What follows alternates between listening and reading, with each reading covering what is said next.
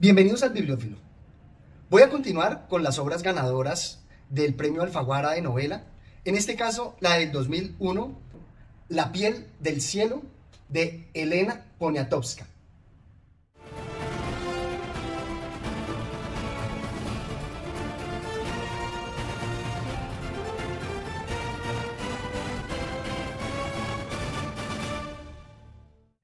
Esta obra nos cuenta de la vida de Lorenzo y a través de su vida nos va a retratar la historia mexicana, con sus prejuicios de clases sociales, con su machismo marcado y también con la homofobia.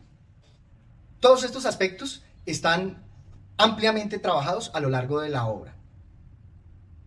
Ahora, vamos a ver que hay muchos aspectos literarios que la autora trata de trabajar, pero esta obra que va a pasar a lo largo de la vida del protagonista, para mí se va desluciendo, va perdiendo fuerza. Y tratando de mostrarnos o destacar esta figura a través de la astronomía y de la ciencia, pues va a perder toda su fuerza y al final, no sé si personalmente o algún otro sienta lo mismo, pero se va perdiendo como el objetivo de la obra, ya que al final nos va a demostrar que una historia de amor queda frustrada a pesar de que él tiene alrededor de su vida muchísimas mujeres y mujeres muy importantes.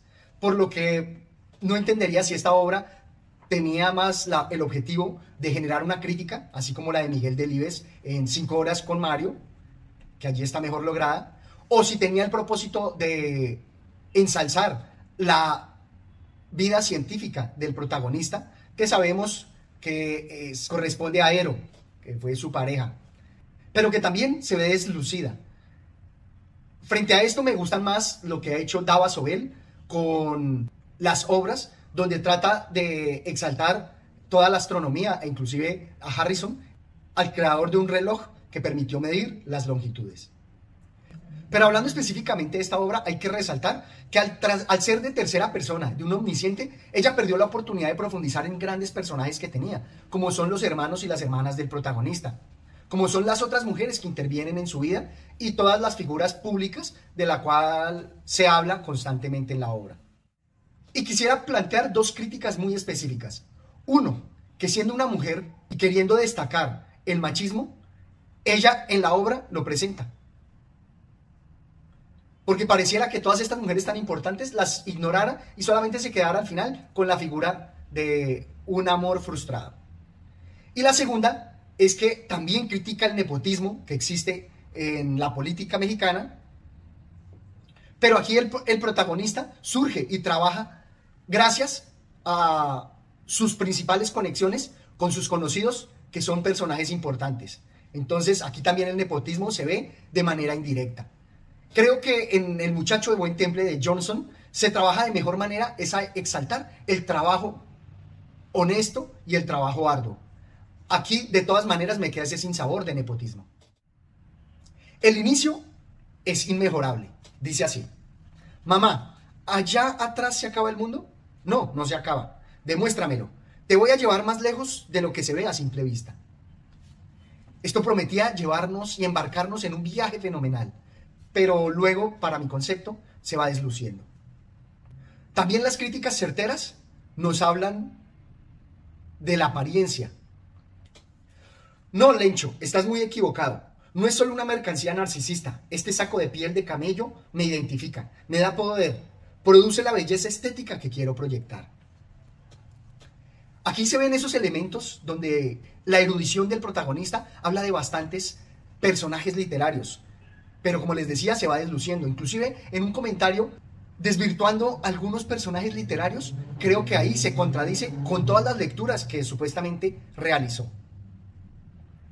Dice así, Lorenzo se enojó. Las estrellas no eran dulces, ni monas, ni valientes, ni inteligentes, solo eran.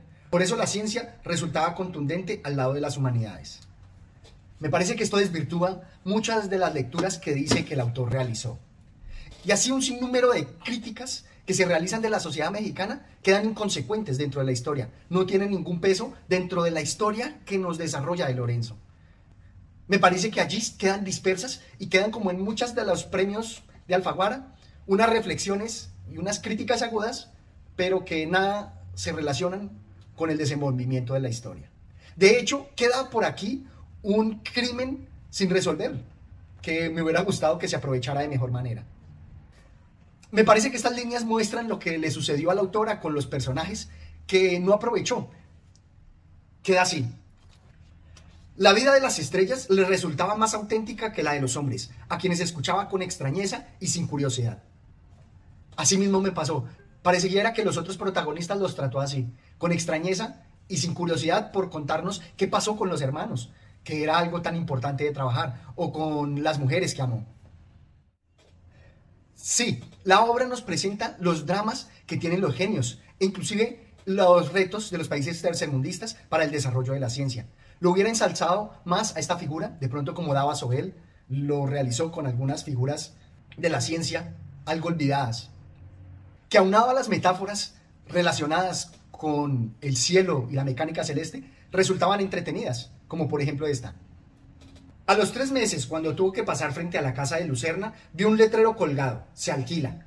Sin habitantes era solo una más, igual a todas las de la colonia Juárez, gris y más bien pequeña. No parecía darle el sol, se había enfriado de tanto abandono, no tenía ya fuerza gravitacional, se esfumaba.